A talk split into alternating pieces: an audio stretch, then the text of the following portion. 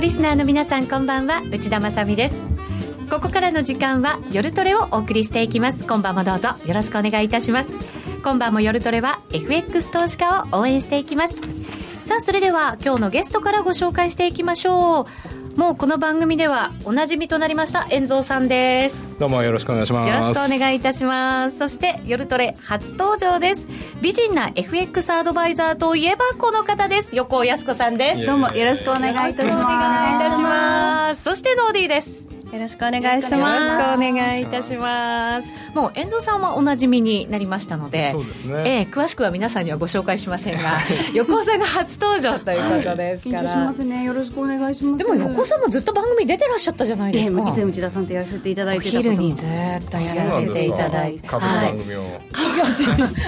FX。FX なんですか？FX なんですよ。え、お二人だとなんか株ってイメージですけど。そうですか？でもあの時内田さんはじも初めて FX の番組やっていただいて、私も初めて出させていただいてっていうちょうどリーマンショックの頃ですよね。そうですそうです。私のだから FX の師はですね。横尾さんなんですよね。本当にいろはを教えていただいて。あっという間にもっともっとすごくなっちゃう。いやいやだから今日は久しぶりに共演ということで実はちょっとテストされるんじゃないかと思ってドキドキ。いや私の方ドキドキしてますよ。なんかもう全然もう内田さんの方がすごいすごい。いやいやいやそうすごい専門家になられた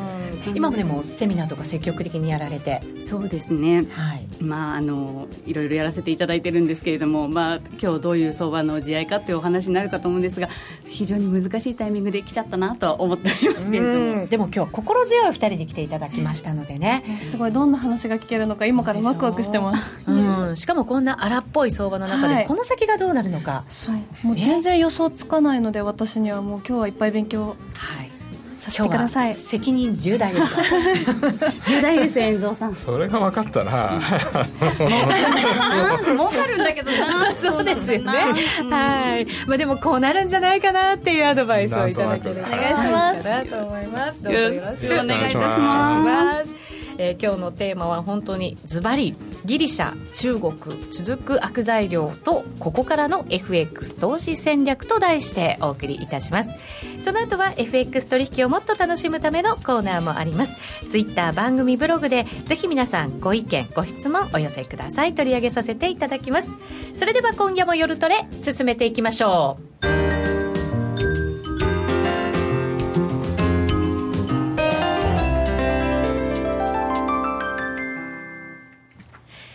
さて、横尾康子さんと遠蔵さんをゲストにお迎えしました今夜の夜トレですが、テーマはギリシャ、中国、続く悪材料とここからの FX 投資戦略です。改めてどうぞよろしくお願いします。よろしくお願いします。まずは中国ですかね、今ね、ちょっと前まではね、ギリシャ、ギリシャって言われてて、中国にガラッと切り替わっちゃいましたよ、材料が。そうですね、なんかもう、あっという間にギリシャ、ちょっとちょっとどうでもいい気持ちにさせられる、この木、金2日間でしたよね。確かに、はいまあ、中国なんかね、失われた時価総額は400兆円っていう、すごいなみたいな感じですよね。400兆円。次回の範疇超えますよね、なんか。ギリシャがいっぱい救えますね。本当ですよね。そうですね。どれだけ救えるんだろうっていう感じですね。少し株売ればね。そうですよね。それでも失われてるものって、やっぱり半分ぐらい市場を止めてるわけじゃないですか、取引停止にしていて、半分超えてますもんね。普通、ね、普通売り金って信用で新たにショートセルをしちゃいけないでしょ、うん、はい、ああの中国の売り金って持ってる株も売れないっていう。すごいですよね。すごいですよね。でも買買ってはほしいわけですもんねねだからもう買うしかないってことでしょ、うん、参加したかったら、はい。はい。今日なんかは結構あの中国の上場の大手の企業なんかが自社株買いますとか、はい、役員買いますっていう細かいいくら買いますとかそういうのが結構出てましたよね。そうですよね。それって絶対政府から買えって言われてるわけですよね、はい、6か月売らないって言ってますからね。それ普通普通の一般的な金融市場であり得ることではないですよね。今まで見た記憶がないんですが遠蔵さんのかつての長い相場の中でって。長い長い歴史の中でね。人生の中で。でもほら役員だったら、はい、そのかあの株を買うとかあるじゃないですか、はい、あとストックオプションとか、はい、あるんで、はい、でもあのやっぱり一番すごいなと思ったのは、売れないっていう、うん、売り気になっちゃったのがすごいですよね。すごいですよね。バイバイここまでやるんだっていうことなんでしょうけど、ね、今コメントにも誰かが売らないと買えないって書いてあるんですけど、うん、売ってる人がいなかったらどうやって買うんですか？まあでもあの売ってないけれども買えるってるはありますもんね。会社の方で売られるから、あの取引停止にできちゃうんだよね申請すると、確か。だから取引されてる株自体が半分ぐらいなんですああそれ6割ぐらいがね、もう取引ができない、まるっきりできない状態、売りも買いもないってことですね。どっちもできないです。ね。はい、そうなんですね。だから木曜日までって、それは中国市場だけの話のような気がしたじゃないですか。ただ実際にファンドなんか日本でもやっぱ中国系のファンドを買ってる方々のそのファンドのあの買い付け売却両方が停止になったっていうのでうん、やっぱりちょっと不安感広がりましたよね、中だけの話じゃなくて本当に外にも影響が出てくるんだっていう結構やっぱり。うん、それもありましたし、うん、結局、アジア株、中国株とか日本株とかって上がってたから買われてたじゃないですか、はい、でドル円買ってっていうことをやってヘッジファンドが中国株売れないから日本株とドル円売ってきたのが木曜日だったみたいですよね。そこでだから換金売りしてってことですか？そう換金売りと、うん、とにかくもう中国触れないから売れるものは売れって感じで。他がだから売られちゃったんですね、うん広がりましたよね、ね、まあ、でもそれだけのなんかこう世界に対する影響力があるってことですよねやっぱりね。そうですよね、この間の FMC の議事録を見てもやっぱりすごく気にしてるんだなっていうのは改めて感じさせられましたもんね、これででも中国の株が一応2日間上がったわけですけど、はい、どうやって考えればいいのかと思ってまあ、売れないから下がらないじゃ下がらないかもしれませんけど、そうですよね、うん、なんか今日出たニュースではあの売った人捕ま拘束されてるじゃないですか。当局に。あもうすでにそういう状態なんですね、ええ、悪意のある売りですか。何をもって悪意というのかっていうのがすごい難しいですけど。自分の資産を守るのが悪意があるのかって、まあ、そこで儲けようとしたっていうことを指すんでしょうけれども、それがでも本当は、ね、お金の流れであって、それが株式市場であるわけですよね、本来ならね。まあ、半年で2倍ぐらいになっちゃいましたから。ちょっとやっぱりバブルでしたよね。そうですよね、うん、ただやっぱ下がり方は2007年のその北京オリンピックの前の時よりも圧倒的にこの2か月間の値下がりピッチが早いじゃないですか、うん、これはちょっと気持ち悪さを感じさせられるなというのが、うんね、はい、イコール景気と結びつけちゃいますよね、なんかね、バブルが崩壊して、中国もう大丈夫なのかみたいな、そういう状況ではないんですか、これは？中国、意外に、あの預金率が高いんですよね。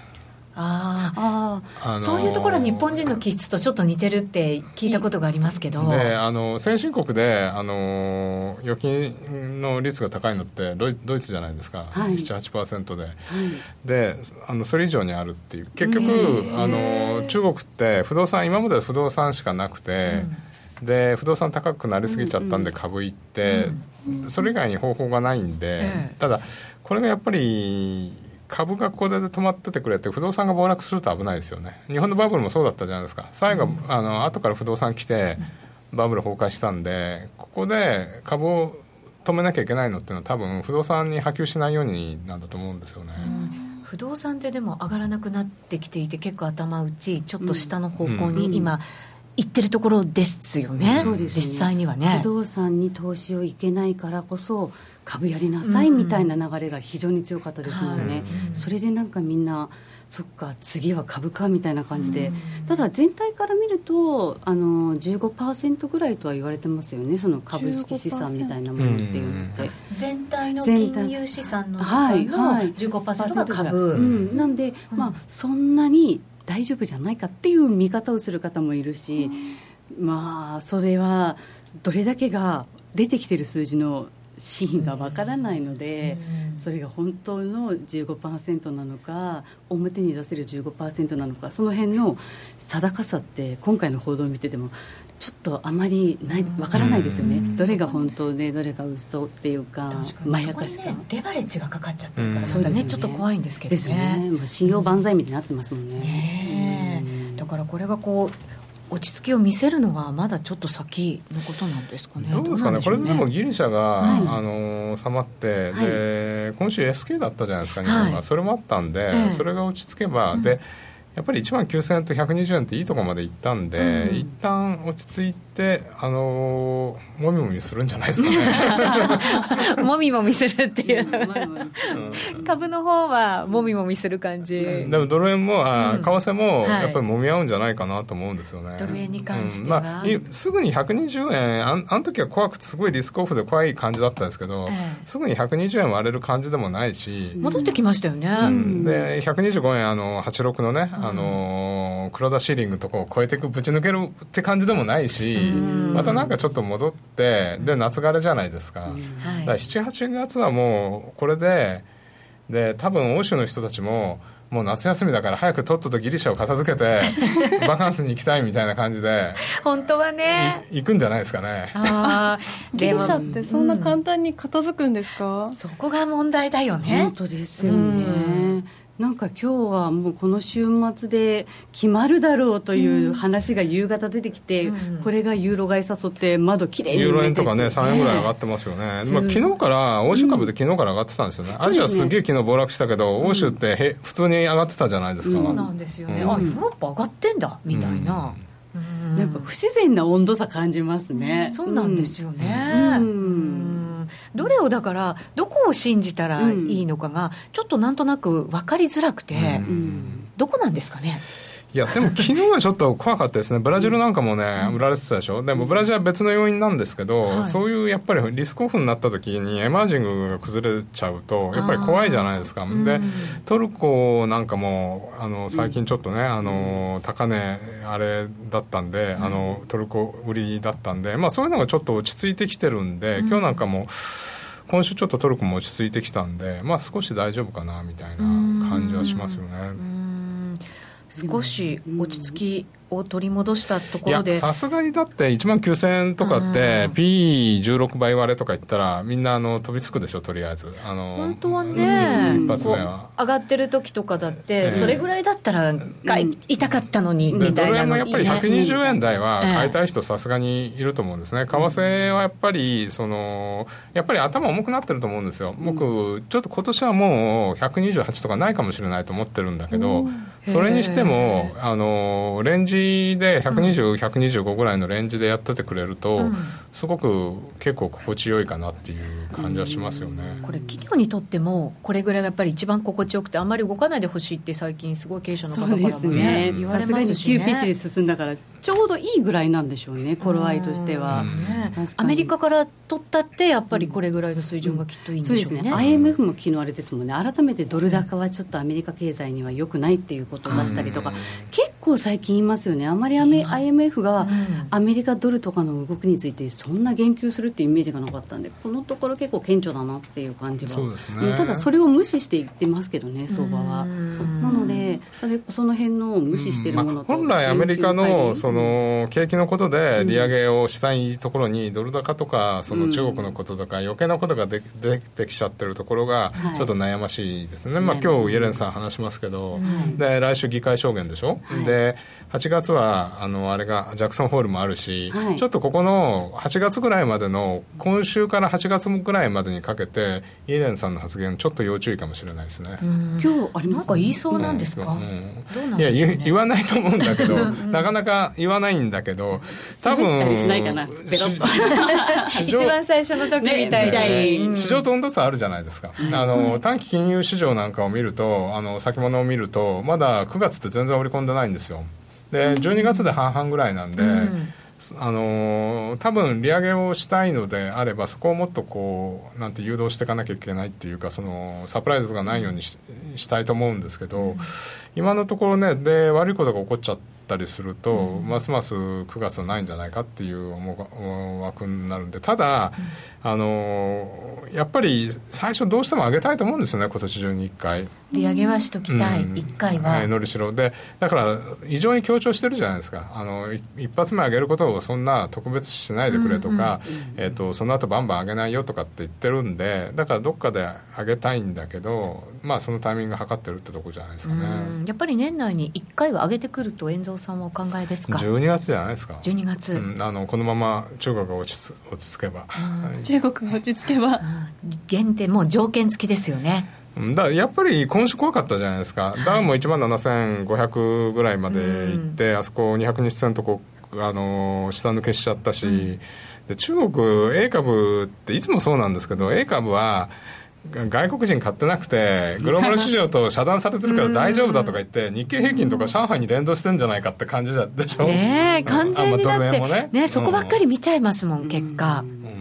だから、やっぱり波及するんですよね。結局。うん結果ね。横尾さんはアメリカ利上げ今年やっぱり年内にあると思いますか？すると思っていたんですが、ええ、ただやっぱり中国の落ち着き度合いによるじゃないですか。ここで今もしアメリカが利上げって傾いたらただでさえ不安定な中国をそのまま放置しちゃったら、やっぱりあのそういうエマージングに流れてるお金が中国に関わらずやっぱりかなり巻き戻ってしまうっていうところで非常に相場の偏りができてしまうことをアメリカが作ってしまう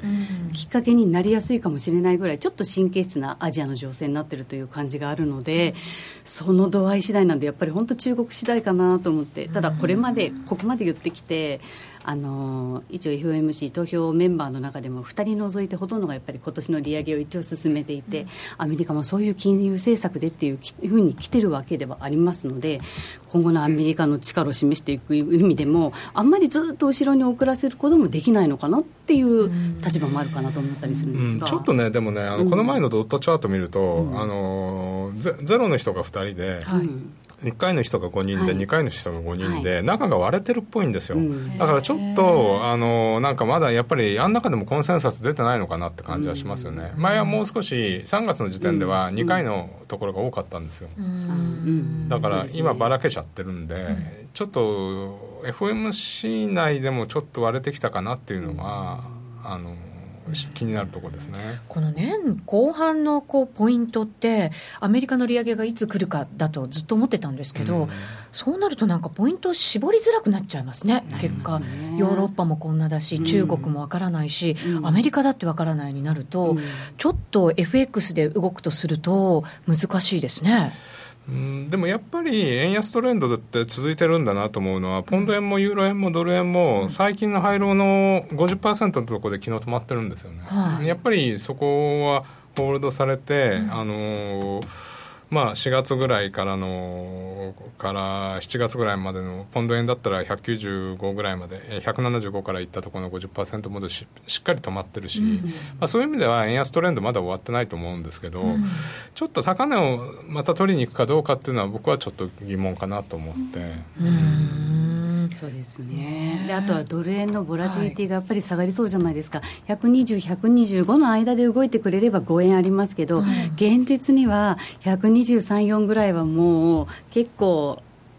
ちょっと上値を追いづらいっていうふうになってくると、はい、ボラが下がる分、余計にあの FX でやっていくっていうのに、ドル円だけっていうのをちょっと中心にしてると、非常にやりにくいかなってなると、うん、ドルがちょっとリスクオンで走ってる時は、ドル円じゃなくてポンド円とか、あとはオセアニア通貨の売りっていうのがもう少し出てきますかね。結構、オセアニア。は売られましたよね。うん、ねここからまだね、売っていくのかっていう感じも、まあえーと、乳幼児なんかはやっぱりこれからまだまだ利下げの方向だし、はい、介入なんかも、ね、やってたりとかもするので、はい、なかなか買いづらい通貨かなと思う。ですよね、ね、ただ円ではやっぱりそんなに下値は追わないですよね、うん、ただドルストレートだったりとか OG キウイなんかで見てみると、うん、例えば OG キウイだとかなりキウイの方が史上最高値圏にいたじゃないですか、うん、オーストラリアに対してこんなに強いかぐらいにニュージーランド強かったので、ここから年内2回は利上げをするだろう。で早くて次7月とかっていう話が出てるので、うん。はい、で乳製品価格もやっぱり7月の頭も止まらなかった。入札8回連続ぐらいで安くなってます、ね、そうなんですよね。止まんないですね、うん、ここもやっぱり。ユーロがパリティとか言ってたんですけど、ね、OG パリティの方が早いって言って直前まで行きましたからね。行きましたよね、今ちょっと落ち着きましたけど。かなりかなり反発し,、しちゃいましたけどね、そうですよね、そうするとじゃあ一個一個ちょっと通貨を考えていこうかなと思うんですけど、はい、戦略を、はい、ドル円に関してはじゃあ120円から125円ぐらいのただもしかしたらもっとボラティリティのないもみもみした感じの雰囲気になる可能性があると。っていうイメージが強いですね、まあ、1円あの120円50銭から122円ぐらいを、まあ、買って、123、4円は売るみたいな感じかもしれないですよね、うん、そうすると本当に結構狭い感じの、まあ、動きをしっかり捉えていかなきゃいけない。通貨ってことになりますね、それはそれでいいじゃないですか。何度もやれば、私にとってはちょっと安心かもしれない。そうですね。上下が結構分かりやすいとやりやすいですね、レンジ苦手なんですよね。あそうなんですか。レンジ苦手なんですよ。走っていくとこやっぱり走るのがすごい。トレンド取っていくのが気持ちいいじゃないですか。かっこいい、なのでレンジブレイクいつも狙っちゃうと、高値で買って安値で売るみたいな感じになっちゃうんですよね。昨日なんか120円の土足売っちゃうようなパターンですよね。売らなかったですよ。大丈夫でしたよ。なんかすごい迷って、迷ってでも手が出せなかったんですあまりにも怖くて、だからもう7月何があるか全く分からなくて。ななここでどうやって動いていいのか、まあ、一発目は分かりやすかったですよね。120円ストップで、あの1万9000円ストップで入れたじゃないですか。あれ、だから僕はあの昨日寄り付きで持ってた株分投げたんで、あの落ちたとこは買え買える余力あったんですよ。キャッシュポジションがあったから。だから 多分それできてなかったらどそこ分投げたと思うんですけど、あのまああの冷静にそうやって冷静になってみるとやっぱり120円と1万9000円は1回は絶対止まるなって感じはしましたよね、うん、その経過の時ってそこやっぱなかなかそう考えられないですよね。なんでそこで止まるなって思われたんですか、うん、なんで止まるかと思った、はい、うん。なんでかな。ですかねこれは。いやポジション持ってなかったからじゃないですかいやでもなんか120円、うん。はい、121円割れてきて、ちょっと買い下がっていったんですけど30にストップ入れて、うん、で30割ったらちょっと節目があったんでこれ割ったらちょっと心理的にもうちょっと下行って120大台割れたら危険だなと思ったんですけど40ぐらいで止まりましたよね。ただなんかあのテクニカルっていうような事情ではなくてすごいそういういろんな国のネガティブな要素だったりするのでそこを必ず買っていけるかどうかっていったらなかなか難しいと思うんですけれどももうちょっとチャートそこもうチャートだけで判断するしかないかなと。理由を考えたら絶対買えないじゃないですか。もっともっとあるかもしれないと思って、なんか悪いことあるかもって思っちゃいますよね。昨日とか持ったそのロングのポジションとかって短期を狙ってはいリバウンド狙ったので、もう今日話してますね。あ結構、うん、昨日も日経うわっとなったのって9時、9時40分ぐらいまでだったじゃないですか。あの、最初のやっぱり3、40分で終わって、その後って、やっぱり売りが切れてきたんですよね。だから明日にも、あの、昨日の見直しても、9時あの先物で9100円つけた時って9時36分ぐらいなんですけど、はい、その後やっぱりあんまり押し目なくすっと上がっちゃって。ってて前半のもう引けにかけて11時に向かって結構上がったじゃないですか、はい、であそこであ終わったかなって感じはしましたよね。ですね、それニュースも加味してて結構その時間から10時の半の上海オープンにかけて中国のニュースがどかどかどかどか出てたじゃないですか。それをね踏まそう上海前に一勝負も終わっちゃってて、うん、みんなあの次見てましたよね。で上海あれ落ちたけど、こう戻ったから、それでなんかあの底打ちした底打ち感あったかなって感じがしますよね。まあ、でもだから今日もまあ上海上がってましたから、はい、まあ安心してっていうわけじゃないですけど、ロングで入る人たちの方がまあ多かったのかもしれませんね。ドル円も結構、あ、そうそう、あの時ドル円があんまり落ちなかったんですよね。あのー、あの時というのが一発目？あのドル円ニューヨークでどっかんと落ちたじゃないですか、うん、120円の40ぐらいまで落ちて、うんうん、で少し上がって50、60あたりもんでて日経がバンバン落ちてるのに、ドル円落ちなかったんですよあんまり。なんかねそうなんですよ。ちょっとね動きに違和感があって、うん、それこで俺ね、えー、あの大丈夫じゃないかなと思ったんですよ。あドル円ついてこねえなみたいな、だからドル円先やっちゃってて、まあ要は株はその間できてなかったのを1回ぶん投げて、で上海もあってで戻ってきたんであの時はそうだドル円が落ちないなと思ってて。それで大丈夫かなと思ったんですよね。うそういうこうなんかこういろんなマーケット見ながら少しずつ違和感で、うん、こうあもうそろそろかなっていうのって、ね、こう感じていくしかないでしょうね、きっとね。あのもう寄り付き前から売り気配になってるのにドル円が全然落ちなかったんですよね。うんただ本来あんまりね気にしていた時間帯じゃないじゃないですか。だからなんかちょっと FX 常に見てる人でもやっぱ見る時間がガラッと変わらなきゃいけない時ですね、うん、今変わりましたね。あんまり東京時間なんて 正直言ってあんまり見てなかったところあったんですけど。今日は日銀ぐらいじゃないとですよね、もう今本当10時半までに本当に一勝負終わりますよね。そうですね。うん。オセアニア。はい。今日もねコメント結構入ってるんですよ。その、はい、えっ、ー、と売って売ってみたいなみたいな、はい、戻ったところを売りたいなっていう方々もいらっしゃったりとかする通貨なので、はい。はい、ここの攻め方、ちょっとそうですね、なんかちょっと結構、中国の問題が起きて、うん、でやっぱり一番神経質になってるのって、多分鉄鉱石の価格だと思うんですけれども、鉄鉱石の価格、直近で44ぐらいまで下がってきたんですよね、うんうんうん、で、えっと、ピークの時で180ぐらいあったんですよね、だから単純に考えても4分の1ぐらいの価格になってきてっていう、でこれまだ値下がりが見えてない、一部では20から30ぐらいまでいくんじゃないかって、それぐらい中国の鉄鉱石の需要が減るって言われると、やっぱアメリあオーストラリアって鉄鉱石かなり多く輸出して、しかもそれが中国、やっぱその辺で資源国、ブラジルもつながって、ちょっとネガティブになりやすいというところがあるので、中国の株がもし支えられたとしても、実態、もしその企業とか、住宅とかそういったものに実際に投資ができないとしたら、うん、鉄だのセメントだの鉄鋼だのっていったものって資源は現実には必要なくなるじゃないですか、はい、数字の上での安定感があったとしても、うん、実体経済としてそれを必要とされるかっていう部分で鉄鉱石の価格って、あの三大メジャーが作ってるインデックスで見なければいけないんで先物取引とかではないんですけれども、ちょっとそれ調べていただいて鉱石の価格の推移見ていくとオーストラリアがまた突然ポンとアクティブに利下げしてくるとかか、そういうようなのを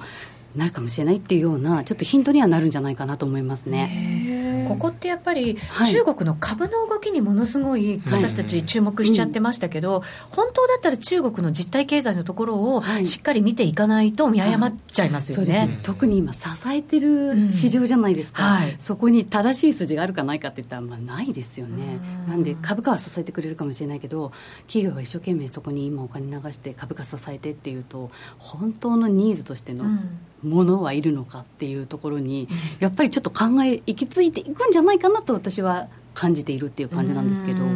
横尾さんだったらオセアニア通貨、はい、まあ、5ドルになるんですかね。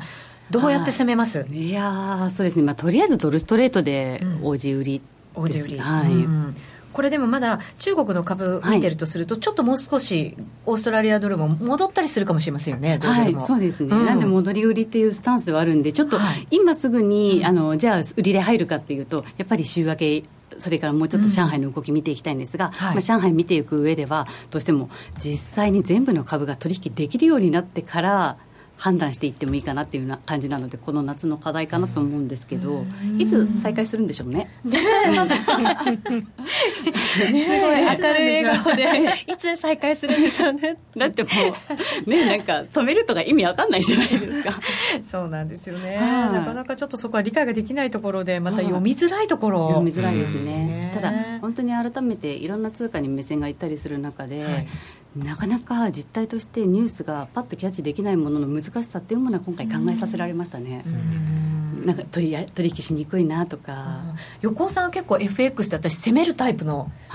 投資家だと思ってるんですけど、はい、そうですね。どうどうですか？今の時期はやっぱりもうちょっと見た方がいいっていうスタンスですか、そうですね、ちょっとやっぱり何が飛んでくるかわからない球がギリシャだったり中国だったり本当のことがパッとすぐにつかめるようなものじゃないような外需要因が多いので、うん、ちょっと守りに入ってますね、えー、守りに入りつつ、はい、短期でさっきみたいに、ね、ちょっとドルは回していこうかなとかっていう感じでやってますね。遠藤さんはどうやって攻めます？ドルドル円？まあ、じゃないですよね、きっとね。5ドルの話をしたんで、うん、じゃあ5ドル円で言うと、うん、5ドル円、えー、っと、前回の高値の97円の30銭ぐらいから、昨日89円ぐらいまで突っ込んだじゃないですか。はいで、まあ、大体今38.2ぐらいの92.2030がレジスタンスなんですけど、はい、まあ、半値戻しが93円、うん、で、61.8がこのサポートしていた94.20ぐらいなんですよ。うん、まあ、だから93円、4円あたりを売って、88円はそう簡単に割れないと思うんで、やっぱりそこのレンジでやっていけばいいんじゃないですかね。まあ、ちょっと88円を完全に割れちゃうと、下、次の目標が、まあ、やっぱり85、6円。前回、えっと、2013年の8月に落ちたところ、86円台突っ込んでますんで、そこがターゲットになりますかね。まあ、88円は買っていいと思うんで。買いでいって、まあ、93円ぐらい売ってっていう感じでいいんじゃないですかね。まあ、でも下へのリスクをこう考えながら戻ったところでしっかりなんか丁寧に売っていきたい感じ感じですね。ね。だからまああの株式市場落ち着くと、はい、まあ、5ドルとかニュージーは下の下落圧力かかるかもしれないんですけど、うん、あのー、まああのーね、ドル円が落ち着くんで、うん、そういう意味ではいいし、うん、あと、やっぱりね、ちょっとあの、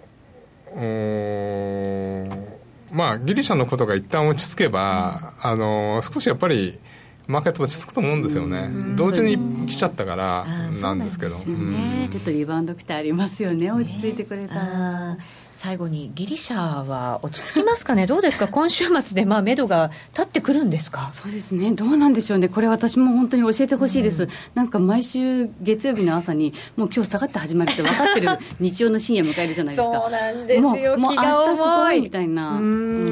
明日どうせ窓開いてるんでしょ？みたいな気持ち。埋めないんだろ？その窓みたいな。なん。かでもちょっとギリシャのニュース飽きてきちゃったところありますもんね。そうですよね。本当ですよね,、まあね、ギリシャだけに当て値にならないっていう、ね、他でも言ったんですけど。お後がよろしいようでと。いいですか横尾さんこんな締め方で。面白かったですまた次回楽しみにしております、ありがとうございました。ありがとうございました。遠藤さんと横尾靖子さんでした。ありがとうございました。ありがとうございます。気になるレースが今すぐ聞ける。ラジオ日経のレース実況をナビダイヤルでお届けします開催日のレースはライブで3ヶ月前までのレースは録音でいつでも聞けます。電話番号は0570-008460 0570-008460 0570を走ろうと覚えてください。情報量無料かかるのは通話料のみ。ガイダンスに従ってご利用ください。ソニーの卓上ラジオ ICF-M780N 好評発売中。デザイン操作性もシンプルなホームラジオです。ラジオ日経のほか AM、FM が受信できます。お休みタイマーと目覚ましタイマー機能付きで価格は税込1万1880円。送料が別途かかります。お申し込みは0335954730ラジオ日経通販ショップサウンロードまたはネットショップサウンロードまで。さてここからは選べる外為オプションのコーナーをお送りいたします。FX プライム by GMO の選べる外為オプション徹底紹介です。今日はですね社長自らお越しくださいました。ご紹介しましょう。安田和俊社長です。よろしくお願いいたします。そして高野さんも加わってくださいました、はい、どうぞよろしくお願いいたしますさてさて今日はですね私とノーディーがそのオプションについてガンガン聞いていくというコーナーでございます、はいはい、そうですか。そうなんですよ。ノーディーはもうでもすでに体験してたりとかするんですよね、はい、えっと今やっててもうすでに、うん、であとデアートとか言ったけど そうやってます。今。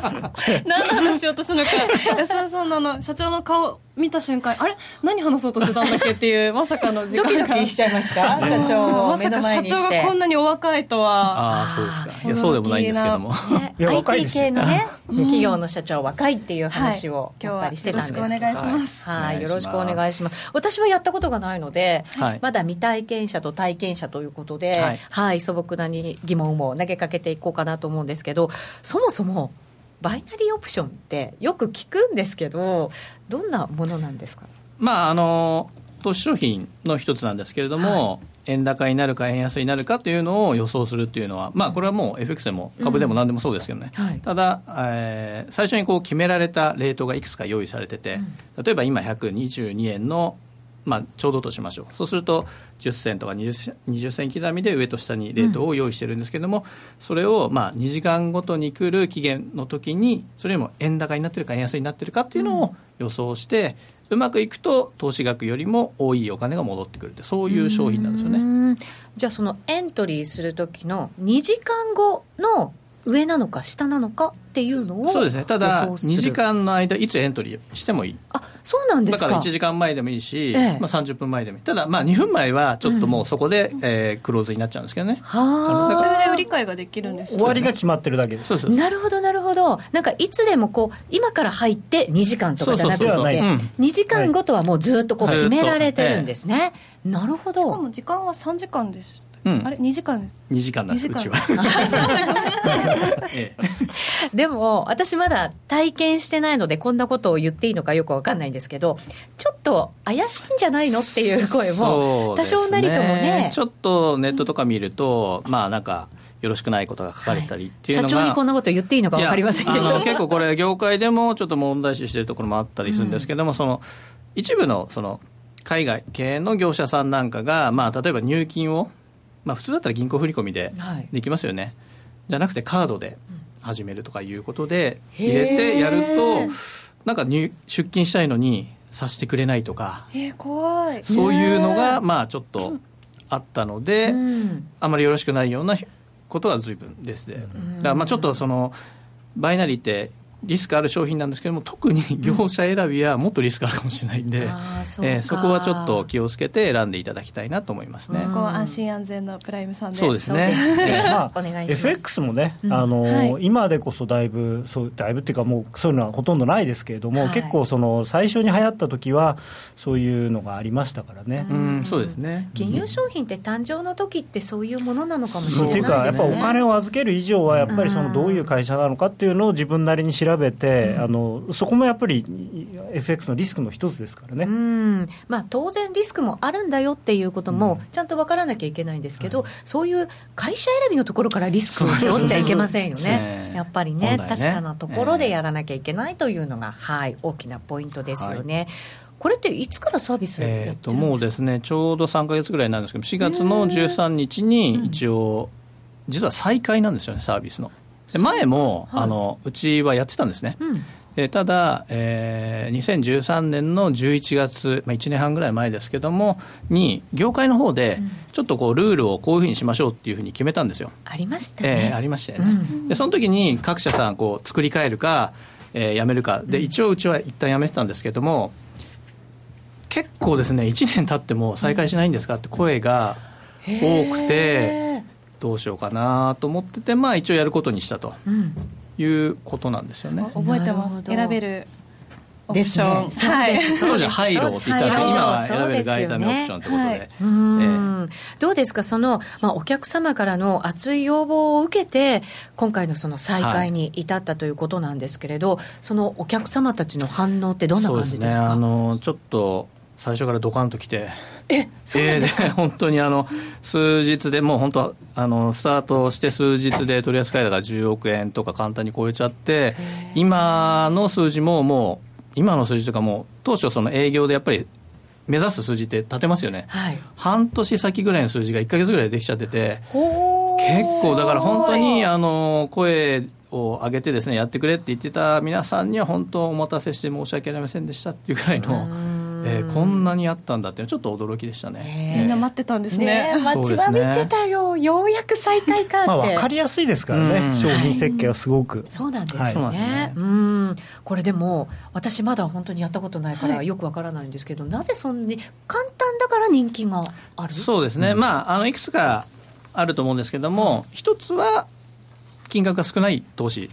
あ少なくてできる、少なくてできるっていうのと、あとは、まあ、非常に分かりやすいですね、あの円安なるか円高なるかっていうところ、単純っていう感じがそうですよね、ええ、で、まあ、最初からレートが決められてるんで、ここまで上か下行くかっていう判断なんで、なんか FX だと、まあ、ポジションを持つと、どこで利合か損切ろうかって、ちょっとやっぱ自分で考えなきゃいけない、その手間が一つないっていうのは楽ですよね。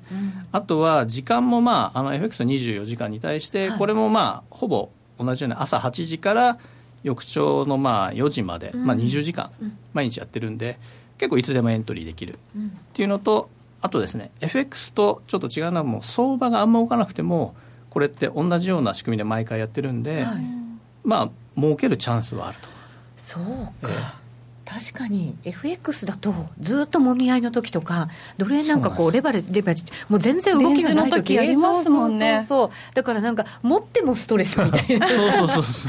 う。ど。っちにもいかないっていうのありますよね。ああそうしかもリスクがすごい限定的だから、うん、あの入った時の値段がそのままリスクになるじゃないですか、ねうん、それがすごいなんか私みたいな独感のタイプには 独感なんですか？もう本当あれは資金管理できない人にはすごい向いてますよね。管理しなくていいですからね。なるほど。そういう意味では私にも向いてるのかもしれない、確かに ベテラントレーダーの内田さんが何をおっしゃいますか？いやいやでも今少額でっておっしゃったんですけど、はい、いくらぐらいから投資できるんですか？あの設定としては51枚、取引って1枚からできるんですけども、はい、1枚買うっていうことから、あの50円から999円の間で、うん、まあ設定されていくって形になってるんですね、うん、なので、まあ、通常の FX って、まあ、今当社の場合1000ドルから1000ドルとか1000通貨からできるんですけども、はい、まあ、5000円ぐらい必要ですよね、はい、証拠金、うん、それに比べるとやっぱり数百円でできるっていうことで、まあ、入りやすいかなと。そうか。本当、お小遣い本当にあのお茶お茶買うの我慢してね、ちょっと朝お茶買うの我慢して、うん、100円ぐらいのところでエントリーして上がってたらラッキーお弁当豪華なやつにしようみたいな、まあ、毎回そう行くわけでもないですけど、ね。ええ、今日はじゃあ安いのにしとこうとか。今日昼飯の行為なんだけど。おにぎり1個かみたいなまあね、安いものには訳があるという、まあ えでも、50円から999円でしたっけ、はい、これ、差は一体ど、えー、何の差なんですか？その設定されてるレートがまあ7つあるんですけどね、7つ、えー、はい、で上から下まで真ん中が大体今のレートでスタートするんですけれども、うん、遠いレートって例えば今122円ちょうどだとしたら、まあ、10銭とか20銭刻みであるんですけれども、はい、遠いところってやっぱ2時間でも行かない可能性ありますよね。そういうのは安く買えます、うんうんうん、ただし10銭上とかそういうところに設定されてるのは行く可能性高いんで700円とか800円とか。実現可能ななんかことなんですね、もしかして。プロバビリティっていうんですけどプロバビリティ。そのそういうことが起こる可能性の高いものは当然高くて、可能性の少ないものは安い、まあ、ただ今そういうなんで計算上そうなってるだけですから実際には例えば、あの数字またぎとかで、これ、変な数字出たら、もうすぐ行っちゃうんじゃないのとか、いや、誰々さんの発言がこの後予想され予定されてるから、イエレンさん喋ってドル下がるんじゃないのとか思えばですね、そのチャンスなわけですよ。ね、あとすごい自分だけ自分だけじゃないと思うんですけど気づく動く時間というかその週に動く時間みたいの、うんがたまにあるじゃないですか。だからあ昨日も一昨日もこの時間に動いたからこの時間ちょっとかけてみようかなみたいな時はたまにあります、そうか、うん、じゃあそういうふうに見ながら時間もこう決めていったりするっていうのもうまいやり方の一つなのかもしれないんですね。で、ね。でもそういうことがよく分からなくてもどんな相場でもこれ収益が得られるチャンスがあるって先ほどねちらっとおっしゃってたもみ合いの時でもそれってどういうこと？まあ要は、はい、あの通常 FX ってやっぱり相場がある程度ないと、はい。うん、利食期にもならないし、まあ、損切にもならないっていうのに対してまあ2時間後にこのレートよりも1銭でも上とか下とか。あそうか。1銭とかでもそうですね。0.1えー、今日僕ちょっとデモトレードやったら最後の最後0.4銭ぐらいでうまくいったとか そういう本当あるんですよね。そうか。本当にちょこっとでいいんですね。本当にちょこっとでいいんで。はあ。だからチャンスが多いっていうふうに言えるんですね、うん、本当にあの終了のギリギリぐらいのところでまだまたいでたりとか、うん、その30分前とかですると大体5600円ぐらいのレートで入れて、でしかも上行くなって想像したら結局もらえるもらえるというかあの帰ってくるのは1000円で決まってるので、うん、なかなか楽しいそう予想ができる、まあね、FX でなかなか原資倍になるっていうのは大変ですよね、うん、倍どころか。たった数千の差で倍になるっていうのはすごい、面白いですよね。ね、うん、まあ、でも一応金融商品ですからリスクもしっかり覚えておかなきゃいけないのでそのあたりもちょっと教えてください。あの、まあ、先ほどちょっとお話ありましたけれども、はい、基本的には投資額、最初に、えー、この1枚買うのにいくらでしたっていう額以上の損はないです、だから、まあ、分かりやすいのは分かりやすい。50円から999円そうですね。でまあその出てるレートに対して、じゃあここでこのレートを予想しようと思うと、じゃあ今買うんだったら例えば450円ですとか出てるわけですよ、はい、それをカチッてやって、まあダメだった場合は450、まあ、それは2枚買えば900円ですし、まあ、戻ってくるのはまあ2000円になりますけどね、そこら辺のまあ判断で皆さんどれぐらい投資できるかっていうのは考えていただきたいんですけども、基本的にはそこだけ。あそれも分かりやすいですね、うん、どんどんだからマイナスが膨らんでいくとか、含み損がどんどん、えー、もっと最初は1000円で切ろうと思ったのに 5000円になって1万円になってみたいなことはないわけですよもはや。もはや切れないみたいな、私たちの救世主ですよ、ね、本当にそうかもしれない。皆さんの好きなあの、うんはい、損切りもなしとかあとはその塩漬けっていうのもできないようにでき、なってるんですよね、はあなるほど、そうか。途中で決済できないってないんですか？みたいな質問が来てるんですけど、うん、それも2時間待たなきゃいけないとか、そのっていうのもあるんですか、ええ、あの例えば2時間の間で、うん、まあ、最初からやらないでいいっていうのをさっき先ほど言いましたね、はい、例えばじゃあ30分経ってから始めました、うん、でその中で例えば経済指標が出て思った方向にバーンといきましたと、うん、そしたらそこで転売って言ってですね買ったもの売れます。でバーンっていった時に1000円になるかどうかっていうのはちょっとわからないですけどね。あの例えば500円で買ったのが800円になりましたとかいう瞬間もあるわけ。で経済指標だと戻っちゃう時とかありますよね。ありますよ。行ってこい。2時間待ってたら戻っちゃうかもしれないと思った時は、800円になって、これでいいやっていう時は、リグーとか。えー、あとは、それもできるんですね、うん、ちょっと悪くなって、あ、これちょっともう完全ダメだと思ったら途中で損切りしちゃうとか。うん、はい。そう損切りもあの全額じゃないんで、うん、それだったら余計に安心して、ね、入ることができるかもしれないですね。結構やっぱりうまい方は、転売で途中で。やってる方多いですよね。なるほど、うまい方がやってるっていうのはちょっとね、なんかいい感じですけど、あのちなみに兄弟会社の GMO クリック証券、はい。ありますよね、はい、ここでもバイナリーオプションって。いい質問ですね。やっぱこれね聞いとかないといけないかなと思ってなんか違いがあるのかなと思って。あの基本的に一緒です、ええ、一緒、ええ、はい。であの取扱通貨も4種類で、はい、えー、ドル円とユーロ円、うん、ポンド円とユーロドルの4つで同じで、うんはい、まああのちょっとさっき3時間っていうのあったんですけども、はい、うちは2時間で朝8時から始まって10時、うん、で次は10時から始まって12時って全部偶数の時間でやってます、はい、でクリック証券の場合は、えー、8時から始まるの一緒なんですけども最初の、えー、期限が11時、うん、で次が9時から始まって9時からじゃないな。10時から始まって1時、うんはい、要はまあ期限が来るのがうちは偶数の時間、うん。うん、期限が来るのが短い。クリック証券はってこと,、うん、ことは交互？ということはだよ。入る入る時間がちょっと1時間ごとにずれることができるから。これ掛け合わせてやったらどう？両者をうまく？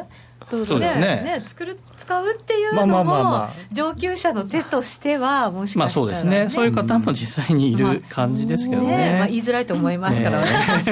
そういうのが使えるようにねねうまくなりたいなと思いますので、はい、今日ちょっと使い方とかも少し見せていただくことできますか、デモトレードがこれもう開放してますんで、はい、そうなんですね。口座持ちでない方でもできるようになってますので、はい、ちょっとご案内をさせていただければなと思います。はいでこれもういいんですか？はい画面切り替わります。あの今ご覧いただいているのが、うん、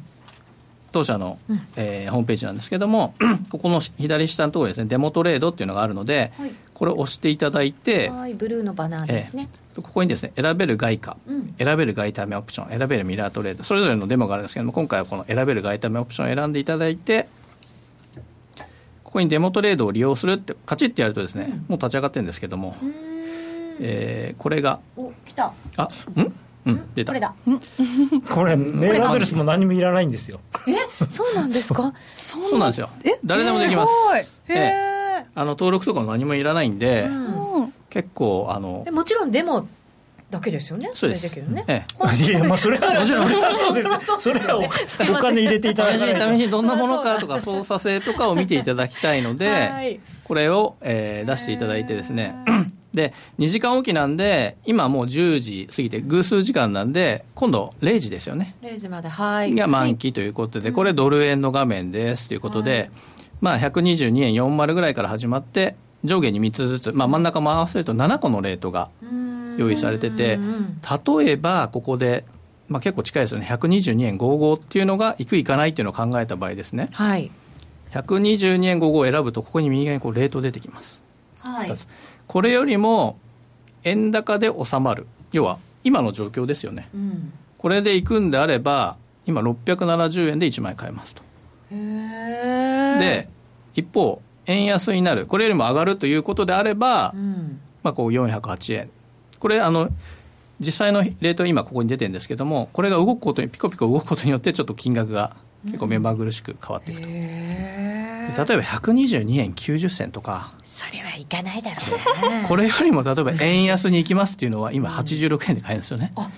でも86円が1000円になるって なるとすごいお買い得なんですけども、まあ、もちろんさっき言ったようになる確率やっぱ低いですよね。うん。確かに、うん、そうか。そんなふうにしてやればいいんだ。そうですね。パッと見て分かりやすいですね、うん、試しにちょっと買っていますけども、はい、例えば今ここ100万円入ってます。これでもみんな100万円入ってる 別にあのこれ出勤出勤できませんから。出勤できないです。これこれは、ね、できませんから、えおおじゃない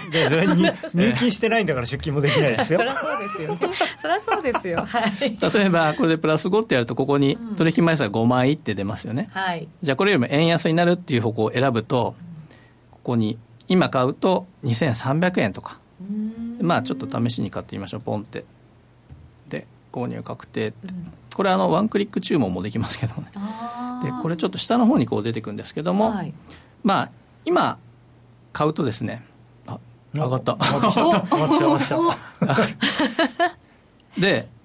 えー、このままどんどん上がっていくとこれがですね今ちょっとまだ含み損なんです。あ275円とか利益になってますね。ここでもし売ってしまえば、えーその分プラスにでなるということですよね。これ、でこれもはまだ数銭しか 動いてないですからね。まあそうですよね、はい、価格過ぎちゃってもいいんですか？もちろんもちろん。もちろんもちろん。過ぎちゃってもいいんですよね。よりも上上だったらいい。ここで、あの、12時までここでにずっといればこれ1000円になるんですけれども、はい、まだ時間があるんで、下に戻っちゃう可能性もありますから、うん、あの、1000円にはならないんですよね。すごい、急に動きましたね。うん、ねちょっとなんか理覚したくなるような。はい、だから、まあ、例えば、8時から始まって10時の、えー、会合なんか9時半経済指標あ,、はい、ありますよね、うん、9時半でバーンって動いた時なんかはもう例えば、えー、含み益が出た時はそこで一旦リグっちゃうとか、うん、10時まで待ってると戻っちゃうことあるんで。そうですよね、えーそんなふうにじゃあ上手に、そうですね、ね、自分らしく使っていただくといいのかもしれない、ね、これあの、スキャルピングなさる方は、はい、あの効率、こっちの方がいいと思います。あ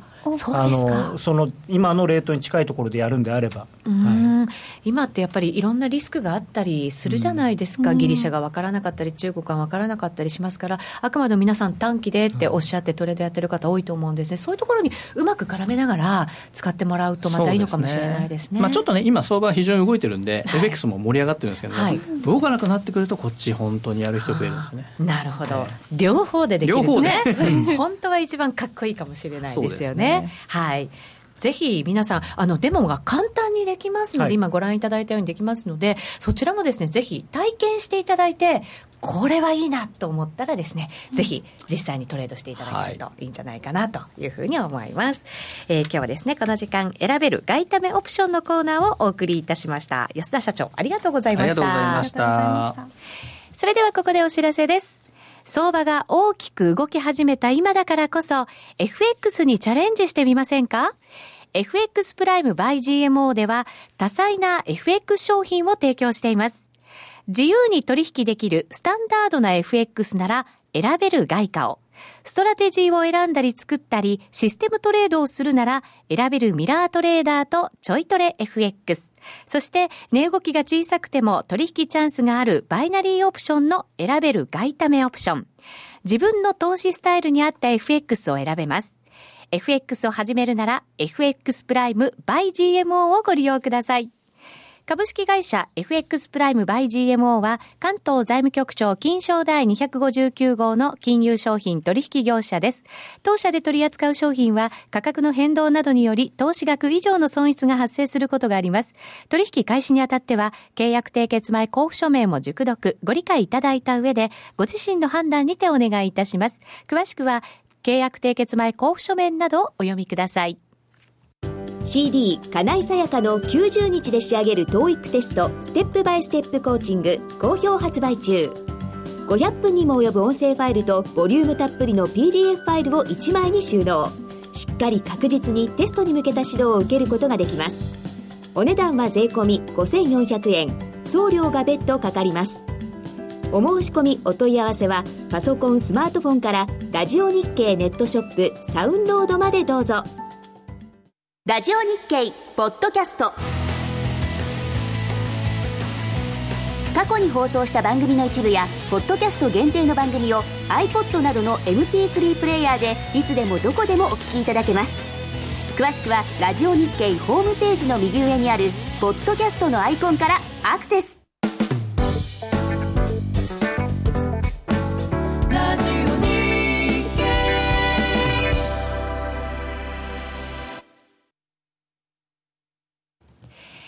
夜トレ、高野康則の今夜はどっち？このコーナーは、真面目に FX、FX プライム by GMO の提供でお送りいたします。ここからは FX 取引を真面目に、そしてもっと楽しむためのコーナーです。高野さん、よろしくお願いいたします。ますそして、りさちゃんとゆきなちゃんにも加わっていただきます。はい、よろしくお願いいたします。さてさて、高野さんなんか、ギリシャのことを今日はもう怒ってるんだって、打ち合わせで言ってましたけど。はい、あのそこは非常にこう誤解を招くんであのちゃんと言っておきたいんですけど僕別にあのギリシャに怒ってるわけではなくて、怒ってるわけじゃなくて、はい、あのこの報道とかですねいろんなコメントを言ってる人たちにちょっと若干あの怒って怒ってるというかですね、こうなんていうんですかね皆さんを惑わせるような発言をしている人があまりに多いんで、うんうん、それは違うだろうというふうに思ってるんで。それはどの辺？があの、まあ、なぜかですねこれ僕がもしかしたらよっぽどバカなのかなと自分でも最近思うんですけど結構大手の外資系の銀行のアナリストとかでもそのグレグリッジットっていうそのギリシャがユーロ圏を離脱するのが、うん、えーと、基本的なシナリオになったっていうふうに特にこの今年あ今今週の月曜日のねあの61%反対っていうのが出た時に、うん、もうこれはギリシャはユーロを出ることを選んだみたいなことを言ってる人が多かったんですよ。で今でもそういう人いるんですけどこれね、そうそういうちょっとそういう雰囲気あるあったでしょ？なんかそういうニュースはたくさん見ました、ね、で今でも今日なんかでもそういうことでユーロ圏の首脳でも言ってる人がいて、うん、なんじゃそれやと思ってまして、うん、なんでかっていうとですねこれあのー実は EU のこれ、まあ、あの資料を出していただきたいんですけれども EU って、まあ、当然その条約があってできてるもんなんですよね、はい、多国間の取り決めで。はい、でこの EU の条約上においてそのユーロ、まあ、通貨同盟っていうのはですねその通貨同盟に加盟することっていうのをこれちょっと難しい文字で書いて意図的に不可逆なものとしている。だからわざと後戻りできないような、うん、あの決まりになってるんですよ。一回入ったら出れない、うん、ネズミ捕りみたいななんですよ。ね、そん出るルールは決まってないって、そう、ね、で出れない。それであの EU の条約にそのそのためにはそのためにねそのユーロ圏から脱退するための規定がなくてもしユーロ圏から脱退するんだったら EU から出るしかないんですよ。で EU から脱退するっていうのは実は片っぽがあの離婚と同じで片っぽが出たいって言ったり出てけって言っても相手が嫌だって言えば出れないんですよ。へそうか。協議しないと、ね、そう手続きとしては確かにね。そうあの手続きとしてはギリシャが、えー、脱退したいっていうふうにまず要請をする、うん、でそれをあのユーロ圏が審査をして承認をすることによって初めて出れるんですよね。うそうか。じゃあギリシャが俺は出たい出るって言ったとしても出れない。みんながいいよって言わないとダメなんです、ね。う。ん、でしかもその承認と申請してからその承認するまでね今まで初めてのことなんで、そのいろんな条件を決めなきゃいけないんですよね、あの例えばその EU に入るときにお金払ったりしてるんですよ、でそれをじゃあちゃ全額返すのかとか、出てきたいんだったらお金全部置いてけっていうのかとかね、そういうことも決めなきゃいけなくて、で2年近くかかるって言われてるんですよね、うん、それを決めるのに。だから、現実的に今、ギリシャが俺は出てくって言ったって、で出ていけるのは2年ぐらい先なんですよ。であとドイツがもうお前なんて出てっちゃえって言ってもそ、それはギリシャが出ていきたいって言わない限りは出ていかない。だからユーロ圏を離脱するのがそのなんていうのかな基本基本だなんて言ってるのは、うん、あの全くそういうことを勉強してない人なの。そのあたりのことはまた詳しく、はい、またこの先の話も延長戦で伺っていきたいと思います、はい、ぜひ皆さんユーストリームで延長戦も合わせてお楽しみいただきたいと思います。高野康則の今夜はどっち？このコーナーは真面目に FXFX プライム by GMO の提供でお送りいたしました。さあ残念ながらラジオの前の皆さんとはそろそろお別れのお時間です。ぜひ来週もお聞きいただきたいと思います。それでは皆さん良い週末を。さようならさようなら。